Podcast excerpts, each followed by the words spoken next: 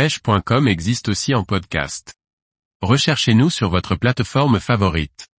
La pêche de l'ombre commun à la mouche en fin d'été et à l'automne. Par Jacques Delarco Aguirre. L'ombre est un poisson apprécié par de nombreux pêcheurs, notamment pour la pêche à la mouche. Présent un peu partout en France, sa pêche en fin d'été et à l'automne peut être un vrai régal. Une pêche en sèche, en nymphe ou en noyer. L'ombre est un poisson à part dans nos rivières. Avant de se jeter à l'eau, essayons d'en savoir un peu plus sur cette espèce, et sur les différentes techniques de pêche qui peuvent être efficaces.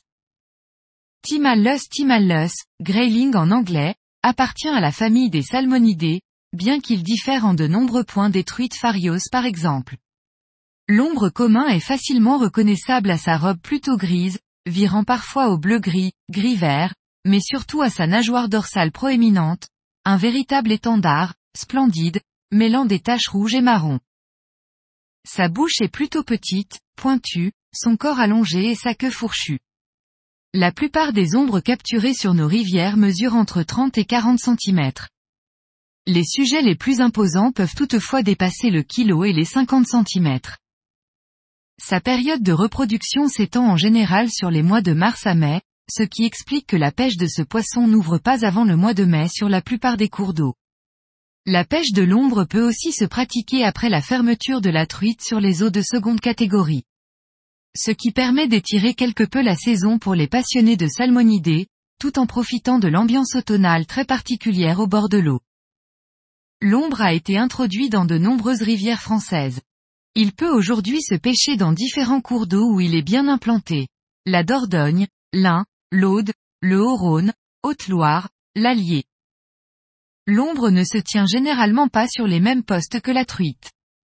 C'est un poisson qui affectionne aussi les eaux courantes et bien oxygénées, mais on le retrouve souvent sur les fins de première catégorie et les débuts de seconde. Les ombres peuvent avoir tendance à se tenir en banc de même classe d'âge. L'ombre commun peut se pêcher aux appâts naturels, parfois au leurre, mais c'est surtout à la mouche que la plupart des passionnés essayent de le rencontrer. C'est un poisson qui peut se montrer très actif en surface par période, ce qui explique en partie pourquoi les pêcheurs à la mouche prennent plaisir à essayer de le leurrer. Parmi les modèles les plus présentés, les petits culs de canard font référence. Mais parfois il ne faut pas hésiter à sortir de gros edges ou de belles mouches en poil de cervidés. Car c'est bien le charme de ces poissons fantasques.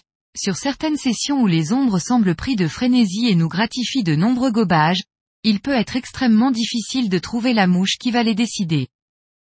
La pêche en nymphe est aussi très pratiquée pour rechercher l'ombre. Que ce soit en fil ou en nymphe à vue par eau claire. La pêche en noyer peut également donner d'excellents résultats, en permettant de prospecter différentes couches d'eau. Quelle que soit la technique mise en œuvre, il faut toujours soigner ses dérives et ses bas de ligne. Timallus est un poisson méfiant qui sanctionne d'un refus la plupart des dragages.